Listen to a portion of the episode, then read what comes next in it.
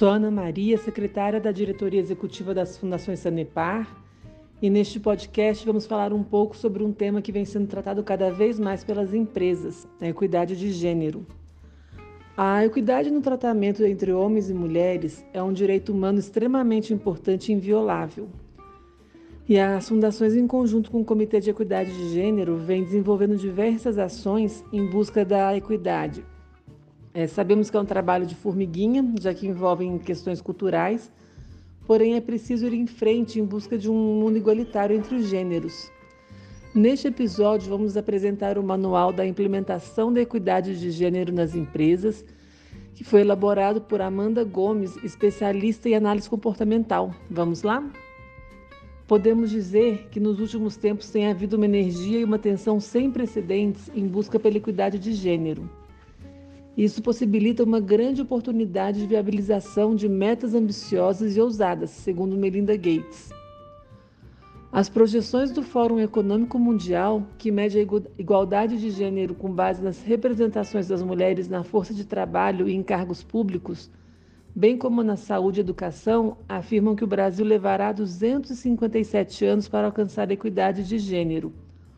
Os Estados Unidos, o Canadá e o Reino Unido levarão 208, 51 e 74 anos, respectivamente. Para aumentar o nosso otimismo, em 2020, uma grande notícia. No dia 23 de janeiro, David Solomon, presidente mundial da Goldman Sachs, anunciou que só avaliará empresas para abertura de capital caso exista no mínimo uma mulher no conselho de administração e para 2021 serão no mínimo duas mulheres. No entanto, essa iniciativa será aplicada apenas nos Estados Unidos por hora.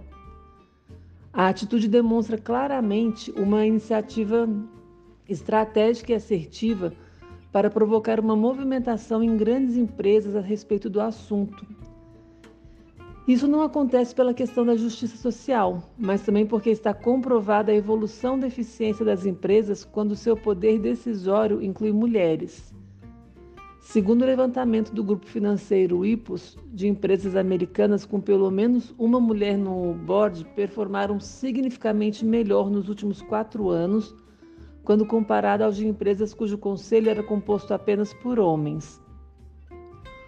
Hoje, mais de 90% dos conselhos são representados apenas por homens brancos. Após contribuir com dezenas de empresas por meio de workshops e treinamentos que ensinam a lidar melhor com o assunto, é possível notar que as, que as grandes instituições globais estão à frente quando se trata de iniciativas para promover a equidade de gênero, pois elas recebem uma pressão de fora que obrigam os executivos brasileiros a prestarem contas sobre o assunto. E as empresas que não têm esse perfil, como estão? Muitas ainda permanecem omissas e subestimam o potencial econômico dessa iniciativa, oferecendo apenas eventos esporádicos no Dia Internacional das Mulheres para fins motivacionais. Os eventos são muito importantes e com certeza merecem ser realizados. Mais do que presentes, as empresas devem inovar, levando conhecimento e estímulo para que as mulheres se sintam inspiradas a crescer e assumir papéis cada vez mais relevantes.